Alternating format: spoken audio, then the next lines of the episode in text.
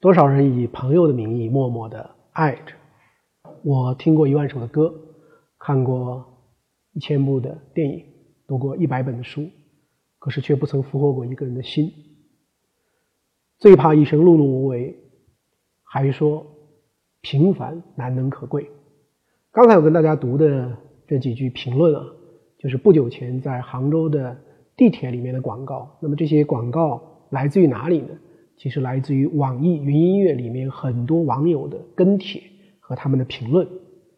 不跟帖无无新闻，这是网易在新闻端的这个客户端的一个口号。而网易云音乐呢，也以它打动人心的很多的网友自发的评论呢，成为在音乐市场里面一道独特的风景线。那么在四月份呢，网易云音乐宣布用短短的三到四年的时间，成为了。用户达到三亿的这样的一个互联网领域的独角兽，而且获得了 A 轮的融资啊，七点五亿的这个总的一个投资额啊，而主要的领投方呢，还是我以前的老东家啊，上海文化广播影视集团 SMG 以及他们旗下的电台。最新我发现了一个非常有意思的事情，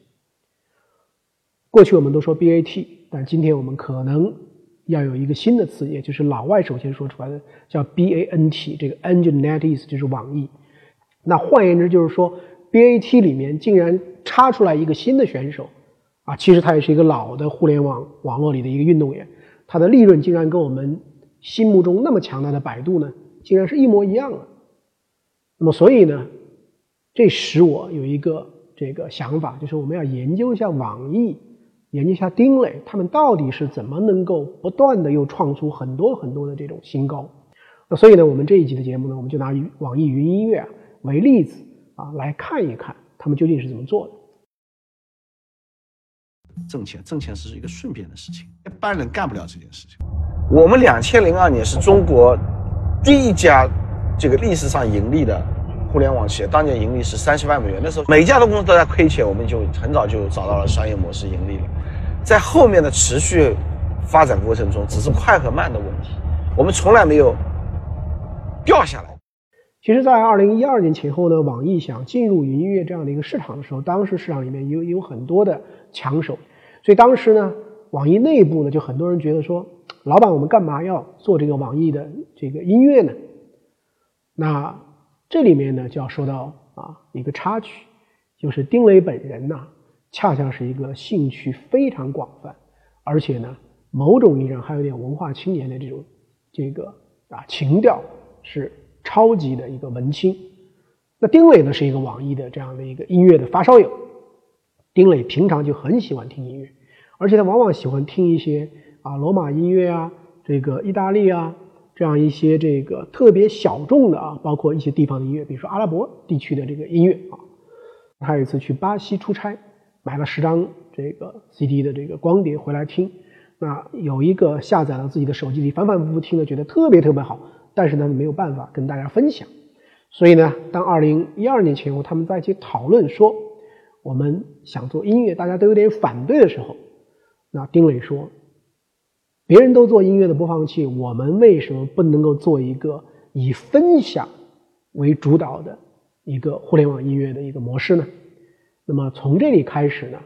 虽然丁磊并不是这个项目啊直接的这样的一个负责人，但是他花在上面的时间非常非常多，几乎每个礼拜都跟大家开会。有的时候这个会啊，就是听了几首歌，反反复复的听，因为大家都爱听。结果具体的项目呢，并没有谈很多，但是就在听歌的过程中呢，我们慢慢的发现，网易可以找到一个切入点。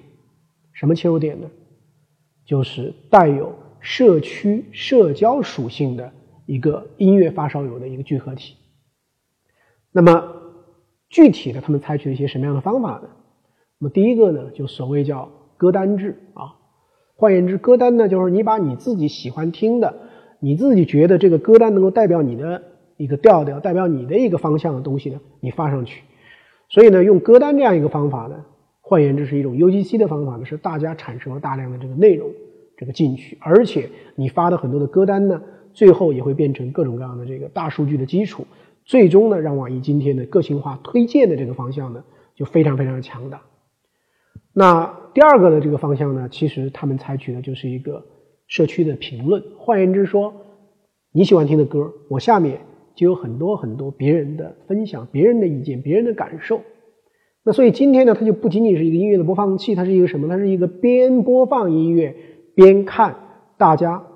都是怎么样的去这个评论这首歌的啊。那比如说我今天也试验了一下啊，就是说你它的用户体验，我觉得真的是非常好。你你听这个歌的时候，你想看这个歌词，可能你就轻点一下，你出来歌词。你想去看看别人是怎么看这首歌的？比如我选了一首歌啊，这个夜空中最亮的星。那么有很多很多的版本啊，可能有周越的版本，可能有张杰的版本。那我呢，就是两个版本我都试了试。后来我看张杰的版本里面呢，竟然一首歌里就有四千四百多条的各种各样的评论，很有意思。这样就是一个简单的音乐分享的这个行为，就不仅仅是听了，而是带有很强的啊社区的这样一个交流。我觉得这是他们的这个第二个很鲜明、很鲜明的特征。第三个呢，我的一个很强烈的感受呢，就是它在啊歌曲，包括在整个的这个用户的界面以及整个的结构上呢，我觉得非常非常的止于至上啊，非常非常的完美，让你觉得非常非常舒服。之所以有这么好的一个用户体验，可能跟丁磊本人是有高度的关系的，因为丁磊跟马化腾一样，都是非常注重产品体验。而据我看到的一个数据呢，丁磊在网易云音乐上啊，他已经听过八千多首歌，而且是没有重复的，就八千多首歌。我们假定说一首歌呢，我们是用五分多钟来计算的话，那大概呢，就他自己花在这上面的纯的啊，连续不间断的听歌的时间呢，有七百多个小时。那今天为了录这个节目的时候呢，我也在微信里面跟啊丁磊这个聊了一阵，但是非常不巧，他今天那个啊嗓子这个非常非常的难受，就几乎说不出话。啊，所以的话呢，我跟他提了几个问题呢，他跟我说，他说实在不好意思，就是说不出话。但是呢，他也给了我一些这个书面的答案。他说当时为什么还要进入呢？他说第一个啊，是因为当时的音乐产品主要还是 PC 端的，而在这个产品体验上，从 PC 端到移动端啊，其实仍然有很大的提升空间。第二个呢，说当时的音乐产品呢，又是以播放器为主导的功能属性，但是呢，网易认为。音乐和社交以及人的情感之间可以产生一种化学的反应，那么这种化学反应呢，也可以给用户带来更好的音乐体验，帮助不同口味的用户更好的发现发现用户。那么最后呢，这个一个原因呢，网易认为我们的团队啊，他说是真正热爱音乐和尊重音乐的，在每一个环节上会全情投入，考虑怎么把产品体验做到最好，让音乐产生最大的价值。那么丁磊认为呢这个第三条。也就是这个团队是真正热爱音乐和尊重音乐的。他说，这是产品推出后呢最关键的能够快速增长的原因。啊，回到丁磊的这样的一个回答呢，其实让我们再一次的明白了一个道理：如果你想做成一件事情，你首先就要热爱一件事情。没有一种足够的热爱，那么这样的这个产品呢很难做到极致，因此呢也很难建立起竞争的壁垒。喜欢云音乐的人，有些人是挺吹毛求疵的。他说：“啊，你这个歌词错了，你这个年份写错了，你这个封面用错了。”后来我我就跟我们的客服说：“我们就人肉帮他改，改一个不就少一个，改一个不就少一个吗？”那么要说一说他还有一些什么样的不足？那其实很大的一个不足呢，就是一个版权，那么是网易相对的一个劣势。这一点上跟腾讯音乐的差距就非常大。现在腾讯音乐呢？是集合了以前的 QQ 音乐，再加上包括啊酷狗酷我在内的海洋音乐合在一起，所以腾讯呢应该是这个市场里的巨无霸。那特别是在版权方面啊，像环球唱片呢，像索尼啊，像类似这样的重要的国际性的音乐版权机构，可能百分之七八十的版权都被腾讯给拿下来了。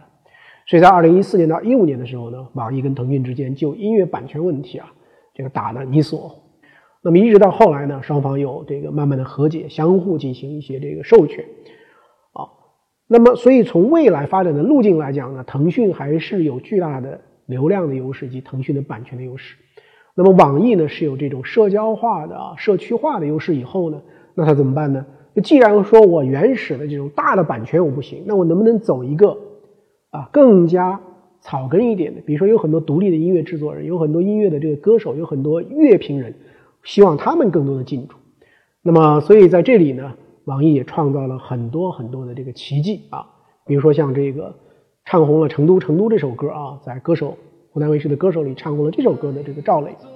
啊，一个三十一岁的北京的这样的一个啊偏民谣性的这个歌手，因为他在网易的这个云音乐里面呢，有很大的这个粉丝量，也有很多很多的这个呃这个听众啊，所以呢，那么他可以把自己的有一些作品、一些专辑呢，就在网易云音乐里首发了。那么在上面的售卖的这个量呢，非常非常的大啊。那根据我看到的一些数据呢，有的可以卖这个啊几万个数字的版权，但也有更多的可以卖到二十万个数字的版权。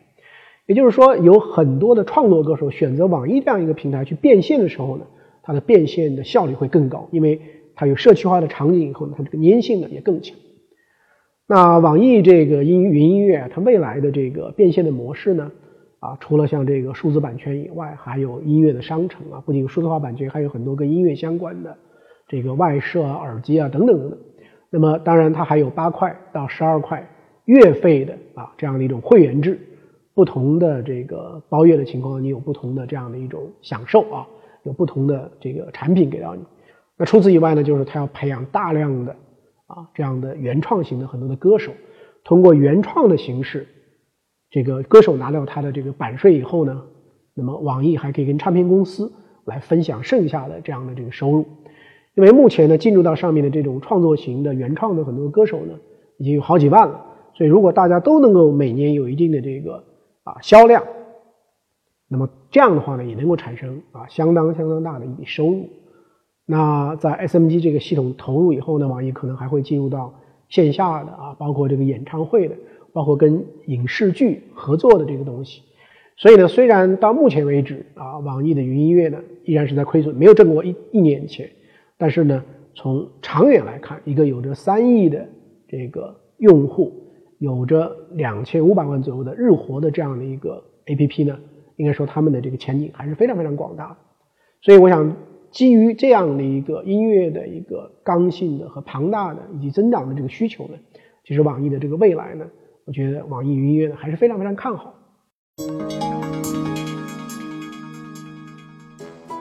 每年五月的第一个星期六，全球的商界精英都会汇聚在巴菲特的家乡奥马哈，聆听股神和他的搭档芒格的投资圣经。这几年，由于全球化进程的加速，大量的海外投资者都会来参加这个朝圣之旅。今年又去朝圣的秦老师将会为我们揭秘股东大会背后的故事和股神的投资哲学。各位网友，大家好！当这期节目播出的时候呢，我可能是在。呃，美国的奥马哈又在参加今年的巴菲特的年会。那在节目录制的时候呢，我跟大家呢是要讲一讲我去年去巴菲特年会的一些体会。啊，去年的巴菲特年会呢是在四月底。那我们之前呢也去了巴菲特的这个家，那么家是非常非常的这个朴素，在一个这个街区的转角的地方。那么巴菲特到现在为止也只是开了一个很大的这个皮卡。去年呢他是八十六岁，他的合伙人芒格呢是九十二岁。那么这个大会呢，全球有四万多人呢到这个现场。那么，呃，早上大概九点多钟就已经开始了。但是一开始呢是播很多的这个纪录片等等等等。真正巴菲特开始去回答问题的时候呢，和这个讲述的时候，大概已经到了这个十点钟。那么十点到十二点，那么中间呢休息一个小时，下午从一点呢到三点半。但是对于八十六岁和九十二岁的两位老人来讲呢，这其实已经是很不容易做到了。所以，如果说投资呢是一个一场时间的游戏的话呢，那么其实你的长寿呢，对于你最终获得的财务的回报呢，其实也是非常重要的。那么我在现场的时候呢，给我印象特别突出的啊，有几个要点。那么第一个呢，就巴菲特讲说，他这一辈子呢，其实在思考的核心问题是什么呢？就商业是怎么运作的。而且呢，他认为说这个并不复杂，但是呢，我们往往是我们受制于。自己的情绪，就是我们控制不了自己的情绪，所以，我我们来讲投资的话呢，第一个就是你能不能控制好自己的情绪呢，是至关紧要的。第二个呢，就是巴菲特也一直在强调，投资啊，在某种意义上是要投资一些特别优秀的团队，比如说他们花了三百二十亿美金收购了一个航空精密仪器的一个制作的一个公司，为什么要收购呢？就是因为这个公司的职业经理人他认为是非常非常棒的。巴菲特在一九五九年遇到芒格，一九六五年。啊，他控制了伯克希尔哈撒韦公司，从那个时候到二零一六年，整整五十一年的时间，他取得了复合增长率百分之十九点二的惊人的这样的一个战绩。那关于巴菲特的投资理念，我相信大家都非常非常的熟悉，就是要买你非常熟悉、了解，而且是在合理价格能够买到的这样的这个公司。别人恐惧的时候你贪婪，别人贪婪的时候你恐惧。这个当海水退去才知道谁在裸泳等等等等。那可能你有一个问题：为什么我们明明知道长期的投资是有回报的，我们却做不到呢？我想，除了人性的问题，就无法控制自己的情绪和羊群效应这样的问题之外，那么还有一些很独特的巴菲特的这种优势，比如说，巴菲特是很多的保险的资金的这个拥有者，保险资金的这种啊成本非常非常的低，所以才可以做很多长期的这个投资，就利用浮存金来做这个投资。那么第二个的话呢，就是巴菲特不用去参加像中国这样的很多公募基金的这种排名，他可以克服掉很多短期的这种行为啊。那么不会为了一个啊，我今年是不是要在前百分之二十五啊等等等这样的这种因素来干扰他自己的这个投资。那第三个呢，其实在去年我到了现场去这个听了巴菲特这个这个演讲啊和答问以后呢，其实也看出来，巴菲特其实并不仅仅是二级市场，巴菲特也做了很多一级的市场，比如说他购买了一些非常非常优质的，像一些铁路运输公司，像一些能源公司，包括。啊，这个做这个飞机航空的精密零部件的这样的这个公司呢，在某种意义上，巴菲特的这个投资其实是无论一级无论二级市场，而是说有价值的公司就去进行长期的这样的一种投资。所以我想，这个在中国可能没有办法简单的去模仿巴菲特，但是巴菲特所讲到的很多的原理和投资者的这种心态与素质的要求，对我们其实有长久的一个启发跟借鉴的意义。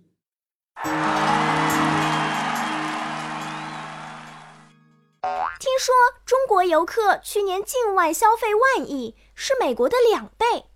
请问中国人的消费力真的这么牛吗？我觉得这个数字呢，并不让人感到这个吃惊。中国已经有了两三亿的啊中高收入的这个群体，中国这个单个的一个城市啊 GDP 超过一万亿的城市，去年已经有十二个了。那么你想，它的人均的这个 GDP 收入已经进入了这个发达经济体的这样一种标准，现在这个两万、三万的都有。那么也就是说，这些地方的这个居民呢，其实他的这个可支配的收入是非常高的。同时呢，整个中国的富裕人群的收入，在某种意义上是被大大低估的。所以我觉得呢，就是说中国的购买力啊，不仅牛，我认为很牛。如何知道一份工作是不是适合自己？今天的这个社会呢，啊，它的变化非常非常快，行业的变化也非常非常快，风口的切换也非常非常快。所以有的时候呢，啊，很多人往往是根据这个啊风口的理论，或者说根据机会的理论，他不断的切换自己。那么因此呢，他到了另外一个地方，尽管他一开始可能觉得不太适合，但我觉得如果他赶上了一个风口，赶上了一个很好的行业，赶上了一个很好的领域，那我觉得会慢慢的带他成长。那。反而说有些地方你可能很适合，但如果这个行业整个的前景日薄西山、气息气息奄奄的话，那我觉得尽管你胜任，也不一定是件好事。所以我觉得最好的方向是又能够找到朝阳的、有增长的这样的一些机会，同时自己的能力呢又能够跟这个东西相匹配，又不断的提升，那么还能够比较热爱。我觉得这几种都能够具备的话呢，那当然是一种非常幸福的职场和人生状态了。秦老师。你认为坚持就能成功吗？坚持是成功的啊必要条件之一，我认为。那么为什么是需要坚持呢？因为在这些行业里面都有许许多多的人在做，这许许多人在竞争，你凭什么能够做得更好呢？那么只能按照国外所谓的一万小时理论或者叫三万小时理论去看自己。也就是说，你想从一个业余的概念上把一个事情搞通，把一个行业搞通呢？能要花一万个小时，那你想从专业意义上真正的啊达到一个所谓这个 master，就是一种非常非常的这个娴熟的啊这样的一种境界的话呢，那可能需要三万个小时。你想这是需要多么长时间的一个累积？所以我觉得坚持不能保证成功，但是坚持一定是成功的必要条件。Música